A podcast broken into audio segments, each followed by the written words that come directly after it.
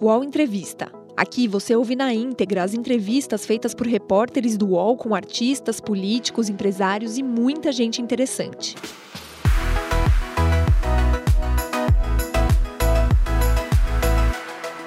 Muito boa tarde a você, internauta do UOL. Aqui é Carlos Madeira quem fala. Eu sou repórter do UOL aqui baseado em Maceió. A gente vai ter aqui mais uma edição do UOL Entrevista. Hoje, entrevista com o prefeito de Manaus, o Arthur Vigílio Neto, e fala com a gente agora, direto lá da capital, do nosso Amazonas, sobre a situação dessa pandemia da Covid, que teve cenários lá bastante complicados. E, primeiramente, prefeito, queria agradecer muito a atenção do senhor aqui com o UOL, que o senhor fizesse um primeiro balanço, porque a gente já viu, é, vou até passar rapidamente alguns dados aqui, que ontem, por exemplo, foram 65 mortes registradas, sepultamentos em cemitérios públicos e privados. Essa média já chegou ao dobro, a 130, é, é, prefeito. O que é está acontecendo aí para essa redução? Uma boa tarde, muito obrigado. É, boa tarde. Olha, antes de mais nada, eu queria dizer que tenho o maior prazer de falar para o Brasil, mas para, para é, Maceió também, para Alagoas. Eu tenho lá a família Vilela toda, família de queridos amigos, o Theo principalmente. Começou com ele, o pai dele era muito amigo do meu pai, foram senadores juntos. E, e eu tenho uma querida amiga que no começo era uma adversária Fidagal e que fazia uma grande oposição ao governo Lula ao nosso lado. É, ela com, com a visão econômica dela e nós com a nossa, mas fazia oposição ao governo Lula, que era que eu queria que ela soubesse que eu tenho muito carinho por ela, que é a Luiz Helena, que está por lá. Gosto mais dela, muito. E, e, e você perguntou como é que eu estou vendo? questão dos sepultamentos, né? Ah. Porque houve uma queda grande nesses últimos dias. É, na verdade, na verdade, a gente sabe assim, eu tenho na minha casa 18 degraus. Eu subo 18 degraus todo dia e desço 18 degraus. Na descida você tem muitas perdas também, é e você tem o risco da recidiva. Você não deve baixar a guarda, né? Deve lutar muito para não, não baixar a guarda. E aqui a gente ainda tem alguma, eu ainda tenho alguma confusão na cabeça, porque os números são muito concretos. Eu estou esperando que daqui a pouco chegue o relatório que vem da Secretaria de Limpeza Pública, que é quem faz os enterros e as cremações, indica para as cremações, e o, o, o maior número foi 167 num dia só. Depois teve outro dia de 161. Aí teve 147, foram os maiores dias. Depois, muito de 130 e tantos, muito de 120 e tantos, e foi caindo, caindo, até que nós nos surpreendemos com alguma coisa abaixo de 100, 98 ou 92, depois 80 e não sei o quê, enfim.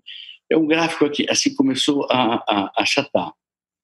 E chegamos, a uma alegria enorme minha, chegamos é, ontem, anteontem a 59.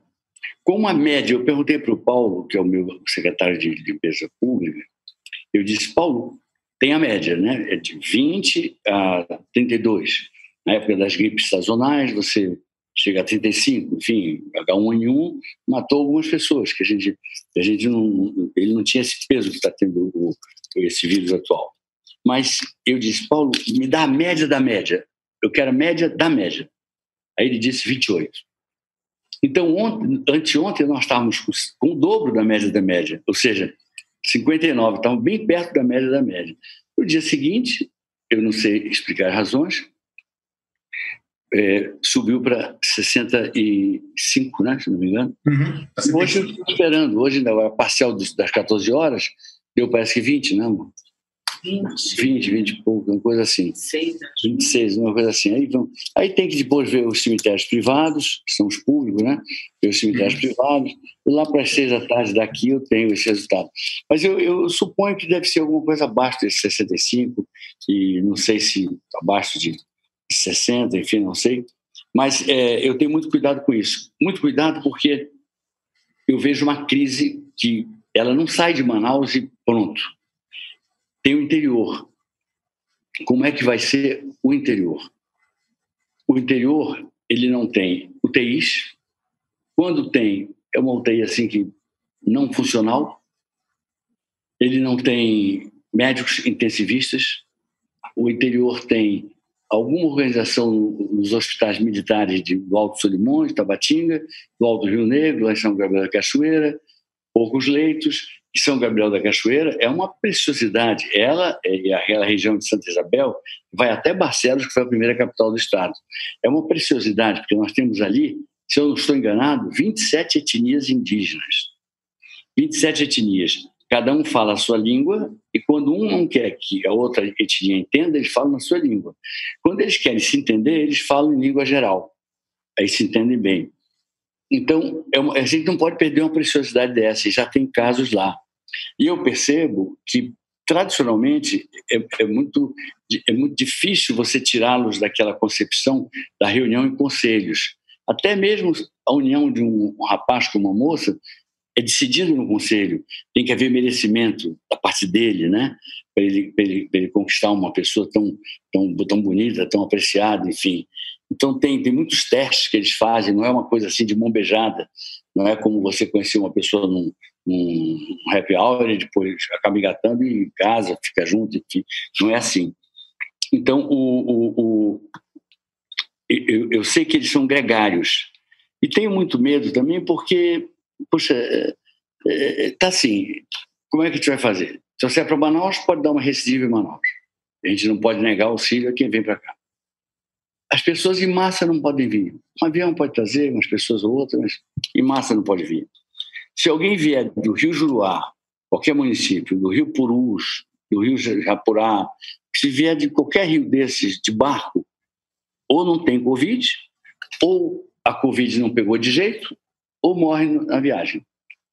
Ou morre na viagem. Então, sucessivos governos enfraqueceram a Secretaria Estadual de Saúde.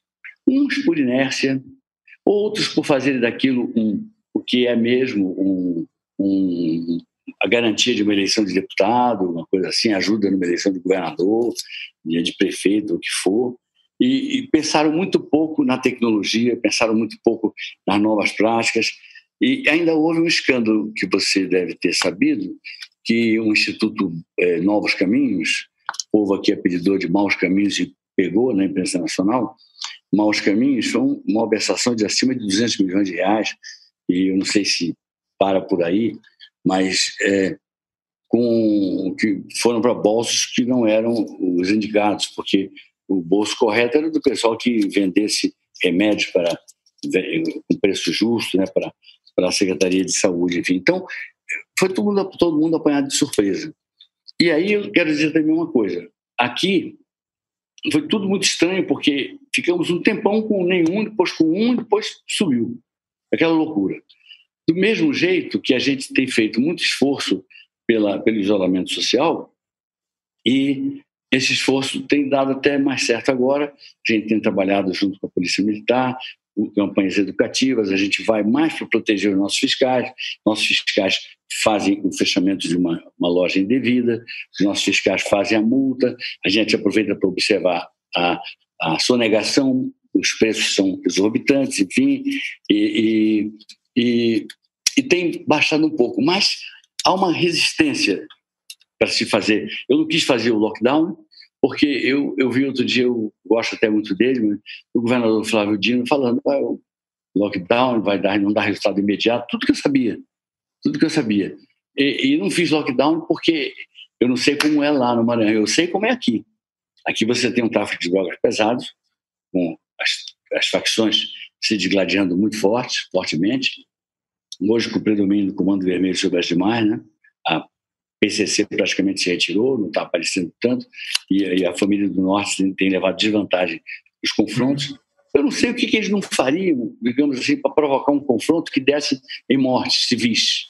Eu não sei o que eles não fariam. Assim como também está chegando a época de eleição, daqui a pouco alguém faz uma pedrada num policial, enfim. Eu achei que era um caminho assim muito drástico.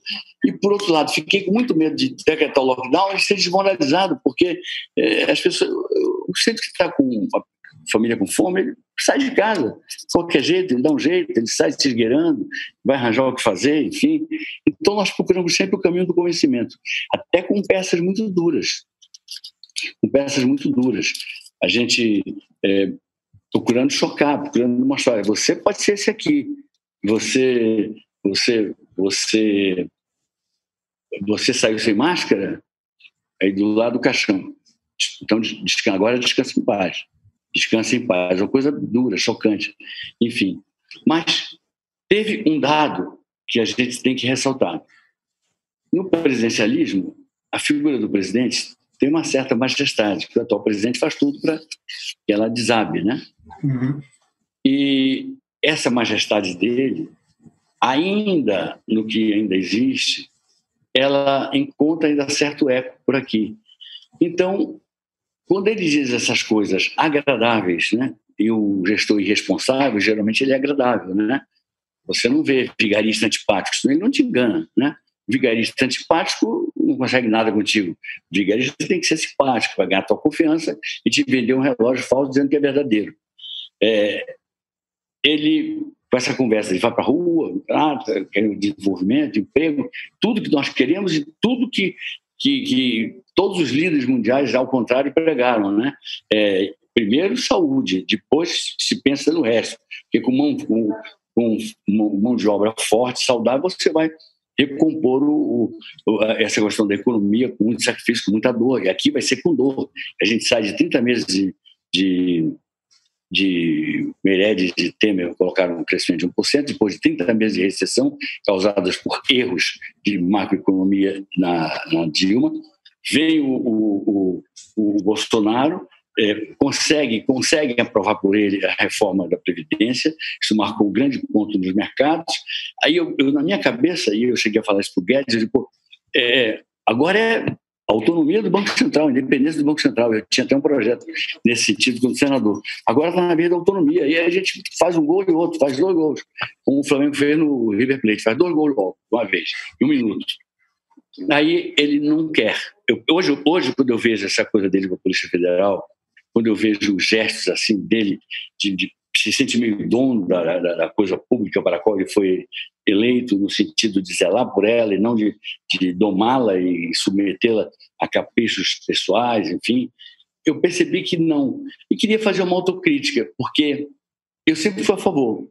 Mas o meu presidente, do qual fui líder ministro, Fernando Henrique, ele não quis. E ele tinha essa cabeça. Ele estava cercado de pessoas que tinham essa cabeça. O Lula, vamos dizer, também vamos reconhecer, Lula, durante oito anos, ele manteve o respeito à autonomia do Banco Central. Mas o que eu falei, tanto para um quanto uma vez para o outro, era que, poxa, quando você, quando você sair, você fulano ou você Beltrano, vai vir alguém que não vai querer. Então, se estiver em lei, vocês podem estar certos, vocês vão passar uns dois anos, três anos, crescendo meio por cento positivos, só pela novidade, pelo crédito e pelo, por aquela coisa de epatelo e bourgeois, né? É, é, assustar, deixar o burguês é, é, assim atônito. Você vai, você vai surpreender, você vai mostrar que, ao que você veio. Aí não quiseram, não, não fizeram. E eu estou vendo que muito menos esse. Então é um atraso. E, e, e o Guedes também, acho que ele está esperando muito grandes reformas. Eu não sei por que não aproveitou, ele que tem um certo trânsito parlamentar, não aproveitou para relacionar 10, 12 medidas microeconômicas fáceis de aprovar, até em fórum virtual, aprovar, e, e, isso já seria um anteparo para maiores choques no Brasil. Mas o Brasil vem, vem olha só, da recessão, vem do crescimento brilhante que o Meirelles arranjou em 1% no governo Temer, com toda aquela confusão política em volta. Aí você tem Bolsonaro, que aprova a reforma da Previdência e foi um feito. Aí, todos os dias, eu, eu, eu apostava, eu via o Boletim Fox falar em 2006, é, eu falava três, eu dizia três, vai dar três. Como pensei em três quando quando o, o, o, houve a virada com, da recessão com o, o Meirelles. Aí, o, a, a, questão política deteriorou as expectativas de crescimento da economia, que é uma, é uma ciência que não, não é exata, não é 2 mais 2 igual a 4, 2 e 2 pode dar 6, pode dar 1,5, acabou dando 0,8, 3, né? E no, no, de tanto que ele fala, tanto que, tanta tolice que ele fala, tanta, tanta... Você sabe que ah, tem umas coisas assim incríveis, né? O Austrésio de Ataíde, que ele foi presidente da, eterno da Academia Brasileira de Letras, ele disse uma vez, recebendo aqui o, o professor Albert Einstein, ele recebendo e deslumbrado, ele feliz da vida, mostrou que é onde ele estava, hospedou no Copacabana Palace, mostrou o Rio de Janeiro, mostrou isso, mostrou aquilo, mostrou o Pão de Açúcar, mostrou tudo que era do Rio, falou do Rio. E sempre o Exército anotava no caderno uma coisinha. Aí o Einstein é, perguntou para ele, professor Exército, por que o senhor anota, assim, o senhor faz tantas anotações? Aí ele falou assim: sabe por quê, professor Aston? É porque eu sou um homem de muitas ideias. Então, como eu tenho muitas ideias, eu, eu as anoto para não me esquecer. O senhor não faz isso? Ele falou: não, não, porque até hoje eu só tive uma. Pois é. Ô, prefeito, mas falando nessa questão, é, eu também acompanho fora de o que acontece aí também no Amazonas, e parece que Manaus teve um ponto muito interessante, fora, como o senhor disse, estranho de todas as outras cidades Manaus teve um boom muito mais rápido que todas, do ponto de vista percentual, né? a gente não vai comparar São Paulo, por exemplo, por conta de uma população muito maior, mas teve um boom que espantou demais, até ofertando uma, um colapso verdadeiro na rede de saúde, na rede de funerário, inclusive. Eu diria que houve um colapso, houve um colapso. Assim, o, nós fomos obrigados a fazer. Eu fui muito criticado porque tinha que fazer enterros. Um, um, os enterros, as uhum. pessoas... Eu acompanhei. Nós estamos melhorando lá, estamos fazendo um, um, um não é mural, é um, um, memorial o nome de todas as pessoas. Vai ter lugar lá para as tradicionais velas, para, para as pessoas é, que cultuam esse dia é, estarem lá.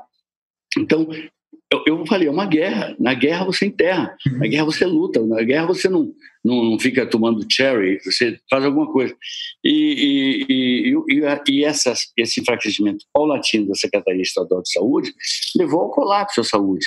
E o quadro ainda é complicado, porque você vê, nós tivemos, nós da prefeitura, e, e procurando uma moderada inversão é, de dinheiro, de investimentos de, de dinheiro, dinheiro público, nós fizemos muito com doações, tanto de pessoas físicas quanto jurídicas, e nos aliamos a um grupo, SAMEL, que é um grupo que tem muitos hospitais aqui, está tendo os melhores resultados nessa questão do Covid. Nós fizemos um, um, hotel, um grande, numa escola que eu ia abrir, eu já tive outras aqui, mas é uma enorme escola, eu nunca estudei numa escola daquelas, com BID.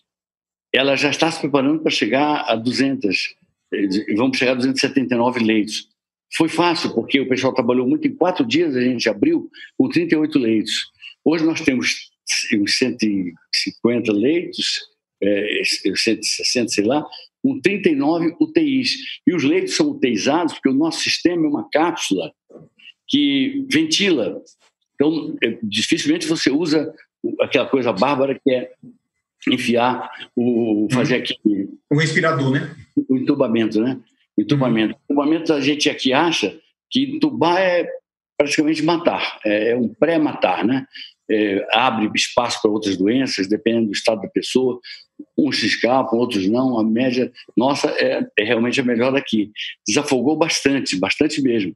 Hoje, é, é as UTIs do estado continuam com 90, 90 e poucos por cento de ocupação. As nossas UTIs continuam em algo parecido. Ontem nós abrimos assim uma média no mínimo de seis vagas e o máximo que abrimos foi 23 vagas, eh, dando alta e a gente preenche na mesma hora. A gente preenche na mesma hora. Então, tem fila aí, prefeito? Tem fila de espera pagando essa fila, o senhor sabe? Não, no nosso não. Não, eles têm, no estado tem, nós não. Nós não, porque é um hospital fechado, né? A gente, a gente trabalha com muito cuidado nisso. E não tem. O que tem, assim, é que, já começou, hoje chegou uma pessoa do interior. Ia fazer o quê? Abrir, né? Abrir e atender. Tinha vaga, abrir e atender. Pessoa tem 41 anos, tem de problemas chatos assim, a, é, é, tensão, hipertensão, aos 41 anos é uma idade ótima para se recuperar, né? Está vindo de, de, ambulância, daqui a pouco vai cair, eu espero.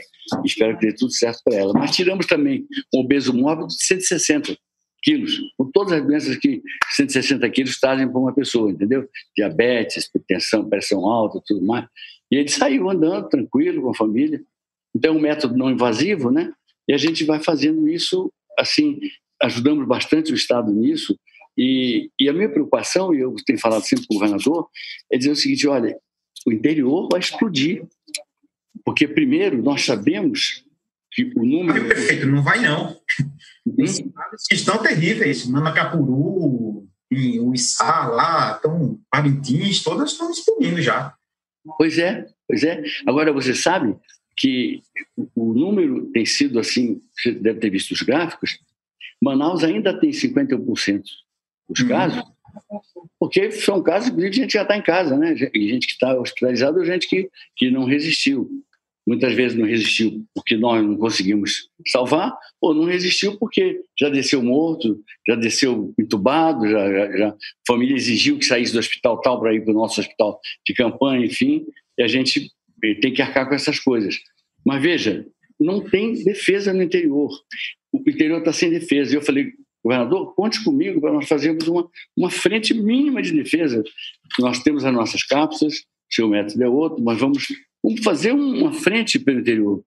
Uma frente pelo interior. E, e eu tenho uma preocupação que faz parte da minha história, que é, é o fato de que eu, eu tenho nas minhas veias, é, tem meu avô materno, eu tenho uma pitadinha de um sanguezinho holandês, que vem da invasão, né? Maranhão e tudo mais.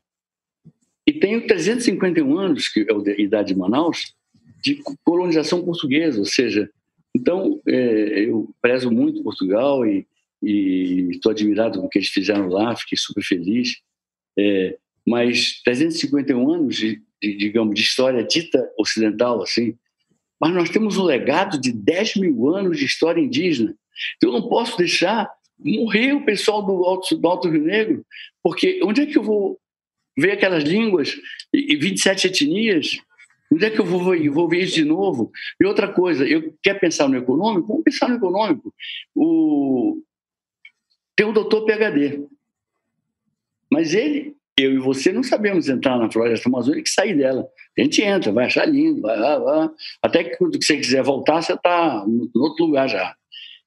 Tem o doutor índio e o doutor ribeirinho, o doutor o chamado caboclo, é, eu me considero um caboclo. Agora, não um caboclo mateiro. O mateiro, eles sabem levar o doutor, eles são doutores em mata.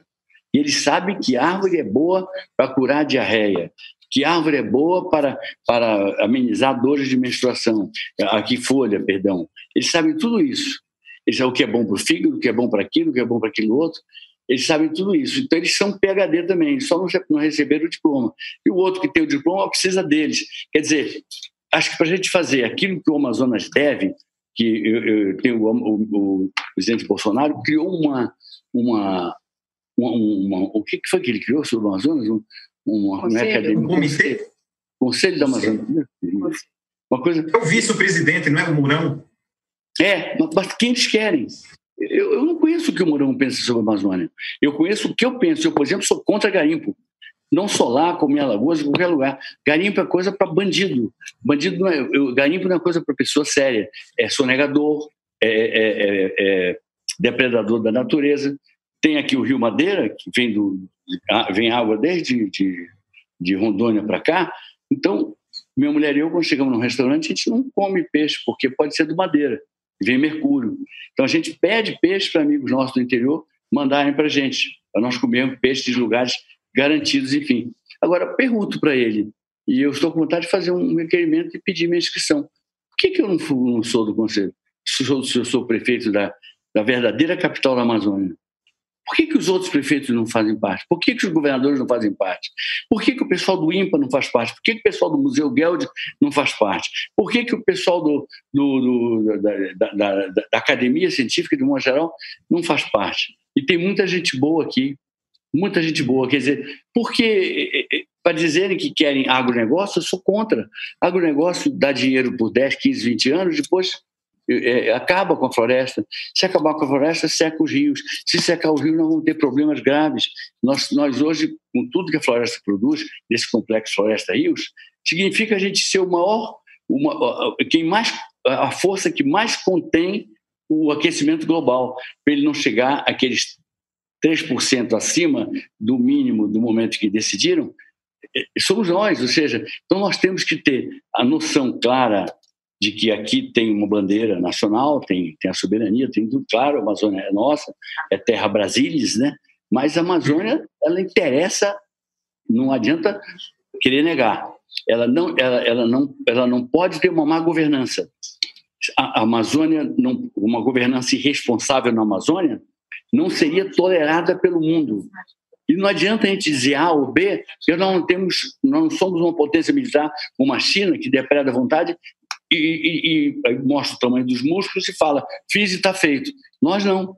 Nós não somos uma potência, uma potência militar. Então nós não temos, nós temos como dever de fazer e mostrar para o mundo uma boa governança, inclusive preservando para nós, para nossos parceiros futuros nacionais e internacionais, uma, o, o, a galinha dos ovos de ouro, que é a floresta, que são os rios. Rio vai ser uma commodity daqui a pouco, porque a água doce vai faltar, vai ter, o grosso da água doce está aqui. O, Amazonas, por causa do nosso distrito industrial, a cobertura em cima do Amazonas, ela é de 96%. No Pará é só 40%. Já houve muito, muita devastação. Eles optaram por outro modelo de desenvolvimento. E aqui não vai para frente. O CBA, Centro de Biotecnologia da Amazônia, foi fundado pelo Fernando Henrique e o Lula não estava zangado com o Fernando Henrique, ele não fez funcionar. Depois os outros não fizeram funcionar. Então, praticamente não funciona, é um elefante branco. Aqui nós temos todo esse pessoal do INPA, do Museu Guedes no Pará, o INPA aqui no Amazonas, que tem um, um acervo de cultura amazônica brutal e com fins econômicos, inclusive, que a gente poderia estar usando para nós termos uma super, hiper, super, super, super, hiper, hiper, super Costa Rica que vive de turismo ecológico, e nós somos mais do que isso, embora façamos um belo turismo ecológico, e vive de, de sua biodiversidade. E nós temos a maior biodiversidade do, do mundo, o maior banco genético do planeta está aqui conosco, entendeu? Então, eles ficam discutindo essas tolices lá, e eu pergunto, por que não? Estou com vontade de ir, eu tenho até uma relação boa com, com o Mourão, mas eu sinto assim aquela coisa, eu sou bem-vindo, mas eu estou querendo saber onde vai ser a reunião. Sei Maceió, estou com vontade de ir lá e dizer, olha, eu sou prefeito de Manaus, eu quero participar da reunião e quero ser ou, ou, a favor ou contra as ideias que estão sendo expostas, que eu não possa ser ignorado, porque eu represento muito, muito do coração da, da Amazônia, enfim.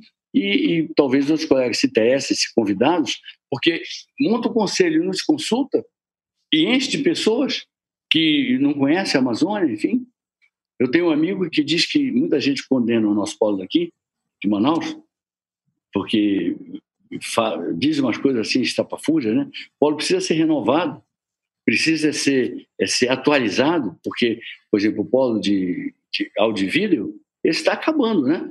É, é, os, smartphones estão. Eu passo um filme para mim mesmo. Agora, que, hora que eu quiser, boto um pano aqui na, na parede e passo para mim um filme. Daqui a pouco eu não preciso de televisão. Então, nós precisamos de, de polos diferentes. Precisamos de polos de, de, de, de, tecnologia 4.0, né? E, e, precisamos de explorar a biodiversidade. Quem sabe a biodiversidade explorada aqui não seja a solução. O polo de duas rodas pode se manter. A Honda tem a segunda maior empresa dela aqui em Manaus. Então, isso tem garantido, uh, direta e indiretamente, a renda uh, do interior, né? É, Agora, diria... prefeito, isso que o senhor fala é importante, que, inclusive, eu com Fiocruz Amazônia aí, que é uma instituição, é, claro que isso ainda é um processo de estudo, mas, por exemplo, a hipótese de, por exemplo, essa Zona Franca, essas empresas de fora, serem também, talvez terem traído também pessoas com esse vírus ainda imperceptível naquela questão de muitas empresas aí serem do Oriente. O senhor ventila a possibilidade de que esse vírus começou a circular aí antes do que é conhecido nosso, porque Manaus, como eu estava dizendo, apresentou uma característica muito diferente. O senhor já viu por algum pesquisador alguma ideia nesse sentido? Olha, eu, eu já ouvi especulação assim, é, como, mas eu levei no nível de das coisas que o, que o Trump diz e o Bolsonaro repete, que, que é um vírus chinês, um vírus muito preciso, foi feito para enfraquecer o mundo ocidental e ele deu barbaramente na, na China, né? Então eu, eu, eu não sei dizer Pode ter sido uma pessoa que pensou que era uma gripe, que se automedicou e a partir daí contagiou a família. E se é que foi aqui que começou, porque o fato é que os, os primeiros casos não foram aqui, por muito tempo depois, com, com a Zona Franca, inclusive, praticamente é, trabalhando mais do que a meia boca, metade de metade, metade da meia boca, né? Eu, eu não sei dizer, sinceramente, é uma coisa que eu não sei. Eu só sei que é, nós precisamos assim dar soluções eu vejo que na biodiversidade a gente tem solução de prosperidade para atrair parceiros internacionais e nacionais e, e, e dar um show de bola, entendeu? E nada de agronegócio aqui. Agronegócio tem lugar para agronegócio. Uhum. Aqui não é o lugar do agronegócio, enfim. é que eu não vejo que seja. Eles estão construindo nesse, nesse, nesse, nesse conselho, eles estão construindo ideias desse tipo. A coisa bacana que eu acho é, é, que eles não levam a sério o que eles fazem, entendeu? Então, como eles não levam a sério o que eles fazem, eu tenho menos medo, porque acabam não realizando nada, entendeu? Você vê as reformas, né? Acabam não realizando nada. Mas senão eu estaria apavorado, porque agronegócio e, e garimpo e terra indígena, Bolsonaro mandou investigar dois funcionários do, do IBAMA que chefiavam uma, um grupo de, funcionários que estavam expulsando de terra indígena garimpeiros. Ele mandou investigar as duas pessoas como se tivesse cometido um crime, como se o crime não fosse dos garimpeiros. Então, não sei onde ele arranjou. Ele, ele tem um coração, assim, muita capacidade de odiar, né? Onde ele arranjou. Outro dia ele se referiu ao meu pai, é, falando mal de mim, é, que eu era um vagabundo, né? E também filho de quem é. Bom, meu pai foi um dos maiores líderes contra a, a ditadura militar que ele, que ele tanto preza. É, ele prefere a biografia do meu pai, que fundou a Universidade Federal do Amazonas, que trouxe a luz elétrica para Manaus, que foi um dos maiores parlamentares que a gente já conseguiu gerar e que enfrentou a ditadura como, como um homem deve enfrentar um adversário, enfim, ou alguém que idolatra o torturador brilhante Ustra, aquela figura Aí você vai, já morreu, morreu. Não tem, não tem nada a ver com isso. Eu, eu, eu, não sou dono da vida, da morte nem de ninguém. Eu não matei o brilhante Ustra. Então eu não sou Deus, então eu não sei fazer ninguém viver nem fazer ninguém morrer. Só sei que eu tenho nojo do brilhante Ustra, por tudo que ele fez. Gente como ele, por tudo que ele fez contra pessoas desarmadas, enfim. Então ele que admirar esse pessoal, admire e evite de elogiar, porque causa um mal-estar. Mas vi mexer como mexeu com o filho do o pai do, do Felipe Santa Cruz, Fernando, Felipe Santa Cruz é quase um sobrinho meu, uma pessoa querida. Estava é, no canto dele, fez uma crítica ao presidente, ele é presidente da ordem. A ordem nasceu para criticar. É, depois ele se lembra de mim sobre os enterros, né? Aí, aquele vagabundo, aquele prefeito, aí rindo, mas também filho de quem é, Quer dizer, ele não conhece história, ele não conhece o contexto do AI-5, ele não conhece os bastidores do AI-5, nada disso. Ele conhece lista que dedo duro geralmente guarda, do fulano, do ciclano, do beltrano, as pessoas perigosas para, para o regime que ele idolatra, enfim. Então, também não creio em autogolpe, não creio que o Brasil tenha falta de amadurecimento para admitir nada parecido com golpe, enfim. Eu vejo que ele é uma nuvem que vai passar em nossa vida e, e perde a eleição, não leva a eleição e, e muito menos essa história de imaginar que vai empolgar maiorias militares com essa conversa dele. Não vai, não. Baixo Clero é o podcast de política do UOL. Toda semana eu, Carla Bigato, converso com os comentaristas Maria Carolina Trevisan e Diogo Schelp sobre temas que dominam a pauta política brasileira. Você pode ouvir o Baixo Clero e outros programas do UOL em uol.com.br barra podcasts, no YouTube e também nas principais plataformas de distribuição de podcasts. Recebe salário, faz transferência, pagamento, recarga de celular e até empréstimo, tudo sem taxa. PagBank, a sua conta grátis do PagSeguro. Baixe já o app e abra sua conta em 3 minutos. Queria perguntar, prefeito, é, essa, essa situação, o senhor também é uma pessoa muito experiente, muitos anos em Brasília. Essa situação criada diretamente por ele, essa instabilidade quase que diária em declarações sempre polêmicas, anti-ciência, de que forma prática o senhor acha que isso contribuiu para o que Manaus viveu? isso, como ele tinha talvez um índice aqui um pouco maior do que em outras cidades, e acho que ele atrapalhou outras cidades, eu não sei medir bem, mas aqui com certeza. Porque se eu convido você para você sair comigo para um jantar, para nós tomarmos um vinho e conversarmos é, amenidades, é mais agradável do que eu te chamar para dizer para você ficar em casa. É, ele falava, fazia coisa agradável. O mau gestor, ele diz coisas agradáveis que levam ao desastroso. O bom gestor, ele diz coisas desagradáveis para evitar o desastroso. Está aqui em Manaus, com, não sei se é 50, 60, 65, 64, 65, é Manaus que desabou com todas as dificuldades e com, com muito pouca ajuda federal, o governador teve, eu, eu nada praticamente, e, e, e, fizemos aqui o que fizemos, construímos a mar. Você falou com o Bolsonaro nessa crise em algum momento? Chegou a falar com ele? Falei, eu posso descrever a conversa? Assim. É rápido. Uhum.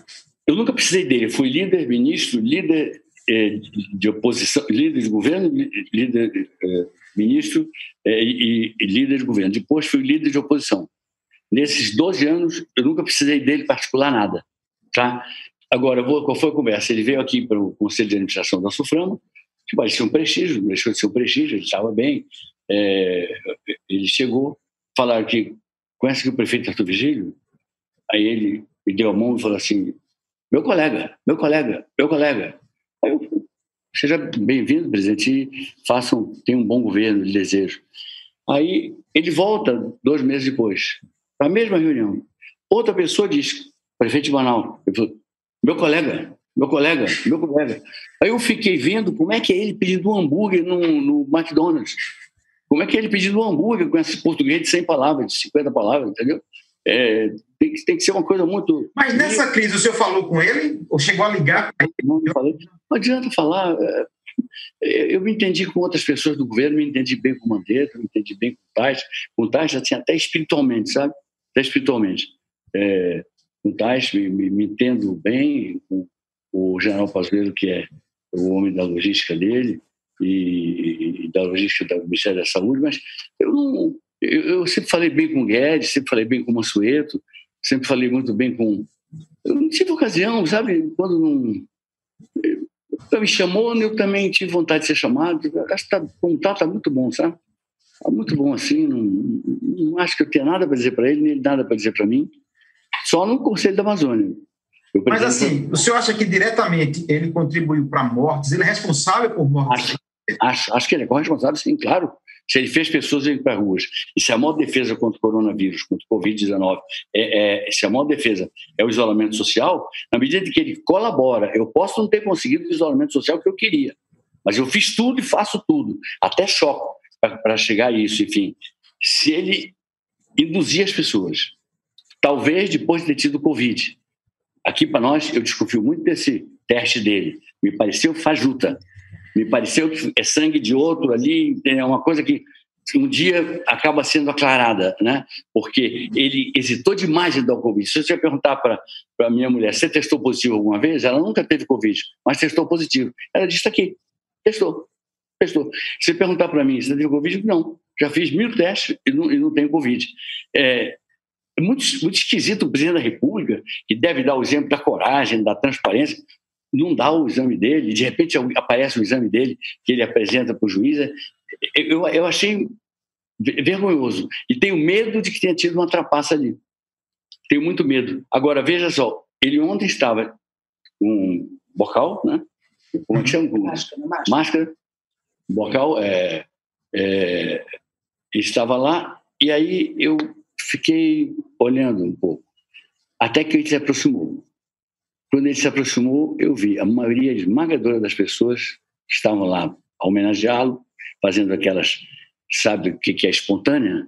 A espontânea é aquilo, quando o presidente Vargas, na ditadura de 37, visitava uma, uma, uma cidadezinha, tinha a espontânea. Era todo mundo com bandeirinha, os garotos. Eu admiro muito Vargas, menos a ditadura. Mas é, admiro as bandeirinhas, Viva Getúlio, seja bem-vindo. Getúlio Vargas, não sei o que que tem mais lá. Pá, pá, pá. Ele, ele, é, nessas espontâneas dele, o pessoal vai sem máscara. Então ele está, de qualquer maneira, se ele teve Covid, ele se curou. Se ele não teve, ele se protegeu com máscara. E o, e o pessoal dele totalmente nu. O pessoal dele nu. Quer dizer, então eu acho que sem nenhuma dúvida, ele colaborou sim para entupir hospitais, ele colaborou para, para mortes de pessoas. Eu tenho essa, uhum. essa convicção e dela não me afasto. É lógico, o, o, principal. Eu sou parlamentarista, mas nós temos aqui o presidencialismo, esse regime bruto, esse regime canestro, do deixa que eu chuto, né? Do batedor de pênalti. É comigo, pênalti é comigo, eu que bato. Tá o Gabigol, eu que bato. Vamos lá, qual é o pênalti? E, e, e, o, e o, o presidente, ele não, ele não é, ele, ele, não é capaz de cobrar o pênalti. Ele é um presidente que não consegue fazer maioria parlamentar e, e já começou com esse de cargo para cá e cargo para lá, não consegue fazer uma maioria parlamentar sólida, as pessoas não acreditam em solidez nele, esse presidente não consegue é, se entender com seus ministros, três ou quatro ministros, que ele já hoje deu a entender que o general Pazuello não fica.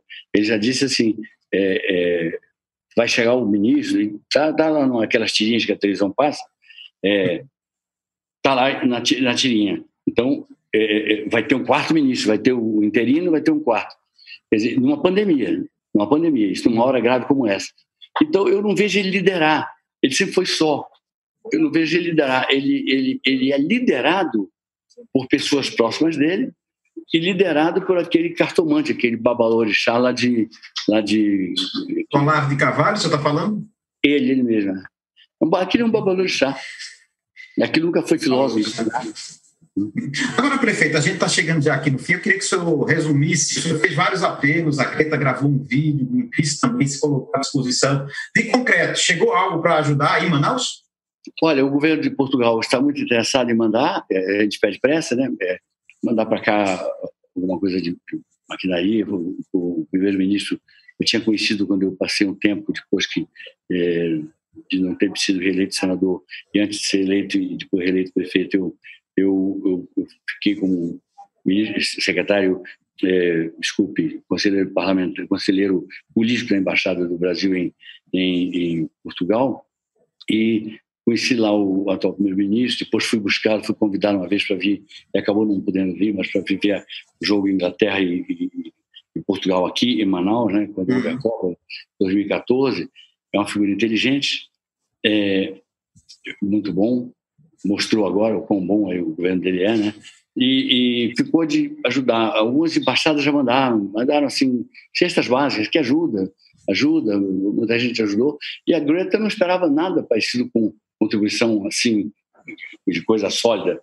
Eu esperava dela o que ela fez. Aquele vídeo é emocionante, é um vídeo de uma menina que tem uma compreensão de mundo que o Bolsonaro não tem. Ele, ele a chama de pirralho porque ele é um pirralho mental. Ele a chama de pirralha. E ela é capa do, do Time e principal personagem de 2019. Muito atenta, muito atenta e muito cuidadosa, é, e com um grupo de pessoas brasileiras, inclusive.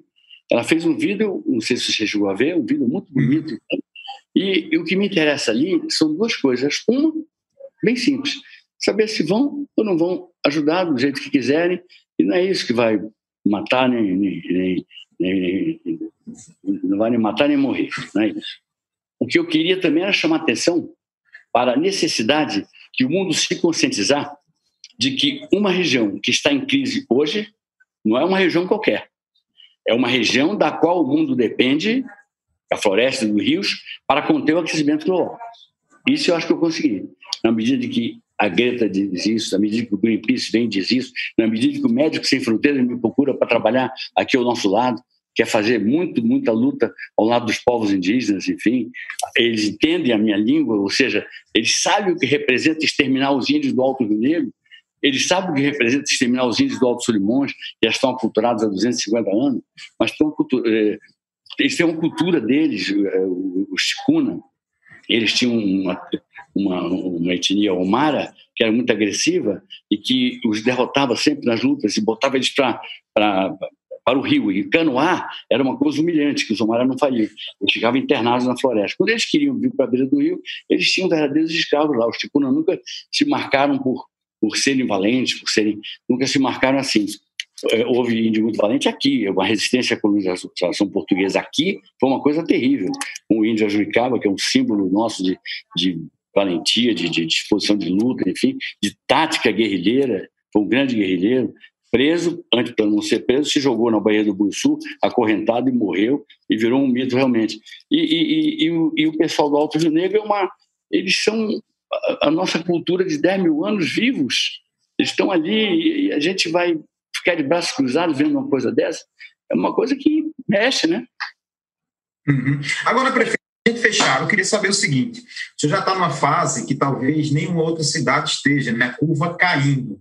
Né? É, o senhor enfrentou uma crise talvez da forma mais aguda. Inclusive, tem um dado aqui que fala naquela pesquisa da Universidade de Pelotas Federal que em torno de 11% da população já se infectou, que é o maior percentual do país, inclusive a, a Imperial College fez e se não me engano, o Pará, que é o segundo, estava com 4,9, era uma coisa muito acima aí.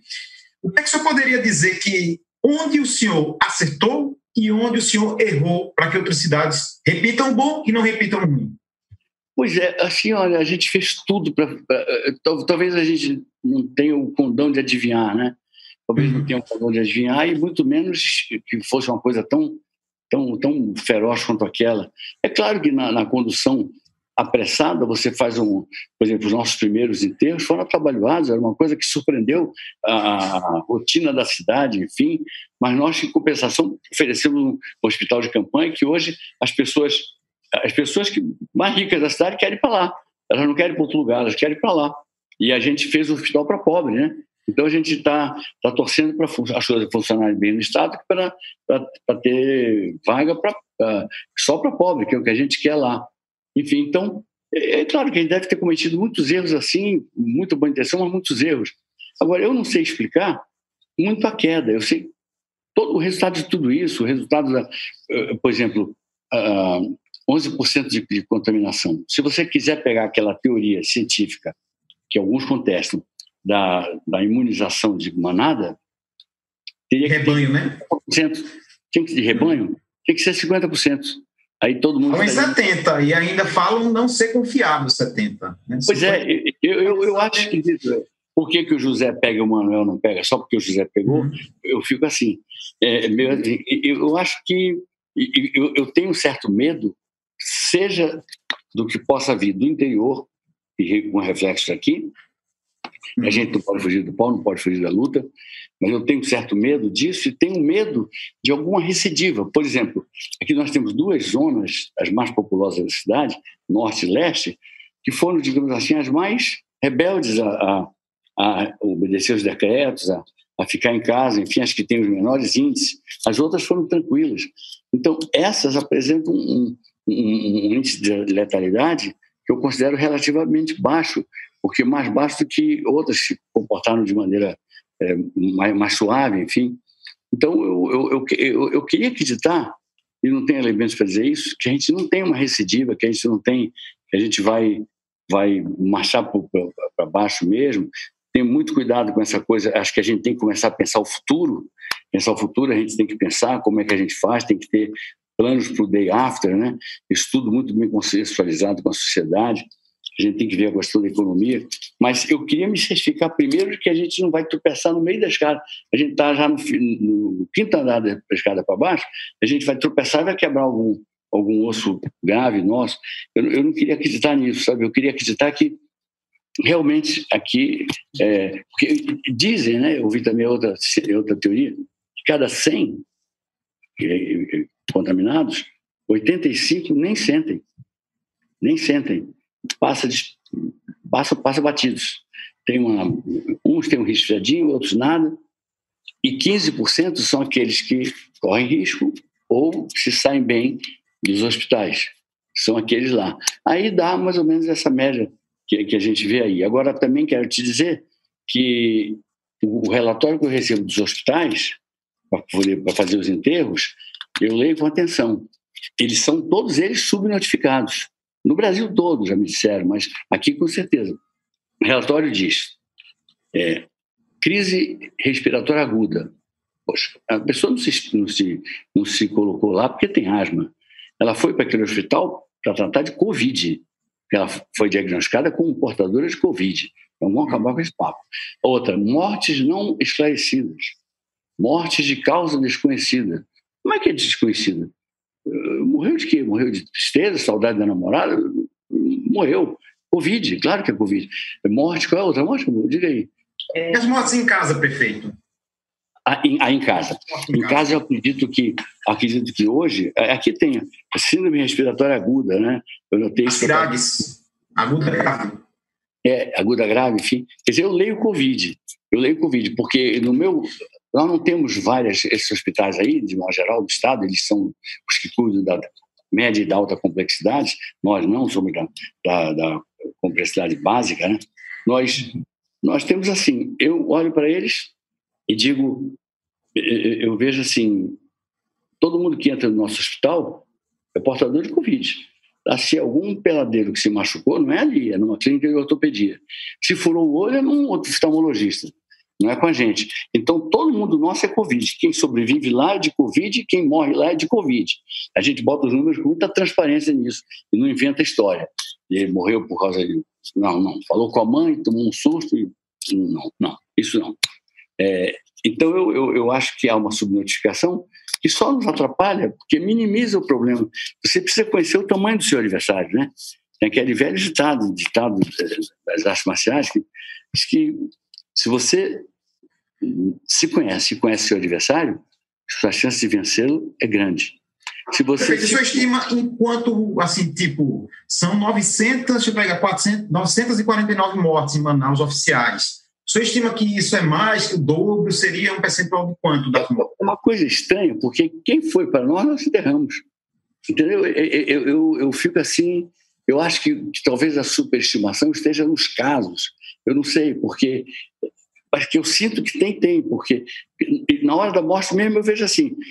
É, eu acho que eu respondi mal a sua pergunta. É, é, o que você perguntou foi até quando eu leio aquele relatório precário que eu recebo, é claro que eu noto que tem Covid ali, mais do que o que aparece, né? E por que tantos casos assim?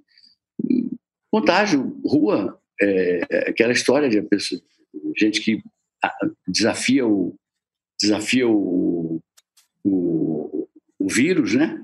Porque é o, é o é o super herói, porque se você imagine o que o homem desse não faz com uma pessoa normal, se ele tem coragem de enfrentar o vírus, vezes uma mulher pequenininha enfrenta o vírus. Quer dizer, se for um homem grande perde a bolsa dela, ela dá a bolsa, morrendo de medo. Mas o Covid não, ela não tem medo do Covid. Ela sai na rua, enfim. Então é difícil dizer. O que, o que é muito simples a gente falar é que eu acho que a subnotificação de Covid, como se isso aí trouxesse alguma vantagem para nós, não está nenhuma. Admitir que nós temos facilita os estudos, facilita até você receber ajuda, facilita. Acho melhor falar a verdade. Falar a verdade é mais barato do que falar a mentira, entendeu? Mas o senhor acha que dessas 949 temos mais quantas aí? O senhor acha que não foram notificadas como Covid? Levando em conta que o senhor teve 160 Diz o Marcos Lacerda, que é um, um, um, eu considero um cientista muito respeitável. Que estuda cloroquina, foi vítima de ameaça, figuraça. É. Ele 3,8 a 4 vezes multiplica pelo número que nós temos, acha. O número de pessoas que tiveram Covid, passaram batidos, ou que, ou que morreram, ficaram por ali, é, enfim. No interior está uma coisa brutal. O interior é uma coisa tão grotesca que nós temos 51% do interior, 49%. Já vai passar, gente. Mas no número de casos de mortes, o interior morreu, morreu menos. Como? Se os hospitais estão aqui, se os remédios estão aqui, como é que, que, morreu menos gente no interior? Então é óbvio que as pessoas estão morrendo por lá mesmo, se enterrando por lá mesmo, e vira assim. É, é, é quando você vê o interior do interior do Amazonas, chamado Beiradão, você vê que você está vivendo no outro mundo, com pessoas que, que, que estão no outro mundo, enfim, é, é, são pessoas que deviam ser muito zeladas, porque é, é, covardia nós não fazemos bem a elas. É, é uma covardia gigantesca nós não fazemos bem a essas pessoas, entende? Então eu, eu, eu, eu, eu estranho esses dados, porque para mim a tendência é morrer muito mais gente no interior. E me preocupa muito esse pessoal todo do interior que está indefeso, me preocupa quem não sabe nem procurar um médico que é um indígena me preocupa muito, me preocupa muito essa herança cultural que a gente pede, me preocupa muito. É um momento assim de muita tristeza. Eu estou batendo, batendo muito nessa tecla e, e, e, creio que isso é uma coisa que sensibiliza muito o mundo. Mas nós temos o que um, um presidente que não se preocupa com o opinião do mundo e nós temos um, um ministro das Relações Exteriores que, que é ideológico, que é que é que acredita que o, homem nasceu do Adão e Eva, né? Ele, é, se perguntar para ele, ele acredita que, que é Adão e Eva que fizeram ele, enfim, entendeu? Hum. É, um embaixador júnior, que ele foi buscar um embaixador júnior, nunca tinha sido nada, nunca chefiou um departamento importante, nunca chefiou uma missão importante, nunca foi, de repente vira ministro. Por quê? Porque fazia cartinhas a favor do Bolsonaro no, no, nas redes sociais, entendeu? Então, nós estamos mal no, em setores estratégicos. A equipe econômica ela tenta trabalhar. Eu acho que tem bons valores lá, Mas chega, chega o Bolsonaro e se mete a querer nomear para o CAD. CAD é defesa econômica, é para impedir monopólios e regulamentar e evitar abusos de oligopólios. Aí ele queria botar dois amigos. Aí você compreende todo o resto dele com a Polícia Federal, aí você compreende todo o resto dele. Então eu perdi as esperanças de ele ir na conversa do, do, do Guedes, que eu pensava do Guedes vai convencê-lo a assinar o banco, o, o, a independência do Banco Central. Já perdi a esperança, porque eu acho que ele está pensando que o Banco Central também é dele. Ou seja, eu acho que se os juros estão cadentes, por razões óbvias, não tem demanda, a, a, a, economia monetária é muito bem feita pelo Guedes e não tem demanda, então não tem porque você ter medo de inflação. Você pode baixar custos brasileiros baixando juros, ainda tem o que baixar. Então ele chega, o Bolsonaro, como é que o Bolsonaro reagiria se tivesse assim um crescimento abrupto e, e tivesse necessidade de aumentar juros para evitar a inflação, como é que ele reagiria? Ele agiria como ele agiu na polícia. Ele diz, eu sou dono do Banco Central. Então, se eu sair, eu vou botar outro. Aí, quem gosta de aumentar os juros e de baixar juros na marra é o Manteiga. Eles chamam Manteiga de novo. Entendeu? Apesar de ser antipetista, eles chamam Manteiga. O Manteiga que gostava, por bondade, ele e a minha amiga Dilma, de baixar juros por bondade, por espírito cristão baixar juros, porque, ou seja, é uma maldade né, subir juros, é, é, é, é dinheiro para banqueiro, é uma coisa tão estúpida que banqueiro no Brasil é muito menos rico do que banqueiro americano e do que banqueiro japonês. E o Japão pratica juros negativos hoje. O Japão você paga menos do que o que você toma do Japão. Isso tudo para estimular a economia. E o pessoal não confia. O pessoal está desconfiando do mundo no Japão. E, e os, os, banqueiros americanos são trilhardários perto dos nossos. Então, dizer que são os juros que enriquecem banqueiros aqui também não é verdade, porque os, os, americanos não fazem isso e são muito mais ricos, enfim. O Brasil precisa é fazer o, o seu o seu plano, aquilo que o real significou para a economia, foi o maior acontecimento econômico dos últimos 60, 70 anos aí no Brasil, precisa fazer alguma coisa parecida, quer dizer, um plano real dos juros, uma coisa assim, para nós chegarmos a, a juros que sejam digamos, até 8%, 10% maiores do que o juro básico. O juro está em 3, fica 11, 10, 9, uma coisa assim que você veria uma economia prosperar. Os juros na ponta do consumo, eles, eles acontecem por várias razões, por falta de concorrência, por, por, por, mil razões. Não é, não é aquela coisa religiosa que eu vi o Manteiga, parecia religião, né? Ele, a Dilma, vamos baixar os juros. Ele depois passa pelo bico de ter que elevar os juros, enfim. Então, para mim, juros, se eu precisasse elevar, elevaria. Se eu precisasse baixar, eu baixaria. Preferia baixar, claro. Mas eu não faria irresponsabilidade de elevar juros só porque as pessoas não gostam de juros altos. Enfim, às vezes esse é um remédio necessário para você conter uma inflação que acorde outra vez. Inflação não morre nunca. É tipo cobre de duas cabeças, não morre nunca. Sempre sobra um, um, eh, não brinque com, com, com, certas coisas. Inflação volta. Custeio, você corta custeio sempre. Se você governa, sempre corte custeio. Eu vou cortar brutalmente agora, eu sei que a arrecadação vai cair, vai desabar. Então eu vou cortar duramente. Eu estava neste momento fazendo aqui uma lista de corte brutal, porque eu sei que o custeio, para cortar, é duro. É duro. Mas para ele crescer de novo, é tipo erva daninha. Você pega uma estrada aqui em Manaus, que leva a Itacoatiara, abre um buraco, se você nunca mais cuidar daquele buraco, cresce um arbusto ali. Cresce um arbusto. Então é a força da natureza, entendeu? Então é, é, eu vejo desse jeito. Acho que nós perdemos, cresceu muito aqui em tudo que é lugar, porque não tem o líder, não tem o deixa que eu chuto, não tem o Gabigol para dizer eu bato pênalti, não tem, o centro é contra, ele, ele, ele, ele fica essas besteiras dele aí. Deixa eu pegar um gancho, prefeito, que eu queria fazer essa última pergunta. Nesse contexto de tentar, por exemplo, minimizar a responsabilidade dele, esse debate da cloroquina, o senhor vê nesse meio, como é que o senhor tem analisado esse, esse uso do remédio político? Olha, eu acho que a cloroquina não é o, o, o condimento assim, ela é muito boa para lúpus e muito boa para malária. Ela não é provada cientificamente como sendo uma coisa realmente boa para, para isso aí. Ela não faz nenhum mal, não tem nenhum efeito colateral para pessoas que não são cardíacas, que não têm problema de rim, né? Então, é, eu não vejo que seja a salvação da dor. Acho que há outros ingredientes que estão sendo usados a começar pelo principal teste de corona, que é o tomógrafo, né? E é um protocolo que o nosso pessoal dessa, desse grupo hospitalar que se uniu a nós para fazer e gerenciar o hospital de campanha, o grupo Samel, eles fazem aqui. É, eles, inclusive, usam um pouco de cloroquina, enfim, mas não, não botam. É, sabem que ela tem um, um, limite, ela pode até ajudar um pouco, mas não é, não é uma panaceia, não, entendeu? Uhum. Legal. Perfeito, queria agradecer o senhor, fica à vontade, se quiser deixar mais um recado à população de Manaus, ao Brasil, de como enfrentar, né, quando chega a superlotação das hospitais, o senhor viveu isso muito bem. Deixa eu contar um negócio aqui para encerrar, da tua terra. Tá. Tem uma figura chamada Jorge VI, você conhece? Conheço. Ex-vereador, presidente do Ele chegou, ele queria ser o mais votado no pleito dele, ele foi o terceiro ou quarto, e tinha um sujeito que era tido como matador, foi o primeiro mais votado, é, um vereador, né? Aí eu cheguei para ele e falei, Jorge, como é que você perde para esse cara, rapaz? Liguei para ele, eu te contava como o primeiro mais votado e você perde para esse camarada, o matador, um cara desqualificado, não sei o quê, tudo mais. Ele falou, poxa, esse sujeito extorquia dinheiro das pessoas com arma, não sei o quê, tudo mais. Aí eu falei, olha, eu liguei para o seu Frias, da Folha, e depois liguei de novo para ele falei, seu Frias, o Jorge Sexta é, tem uma denúncia para fazer, um vereador eleito, um matador se elegeu, uma pessoa que não tem antecedentes policiais, papapá. Falei que sofria nada, eu apenas inventei.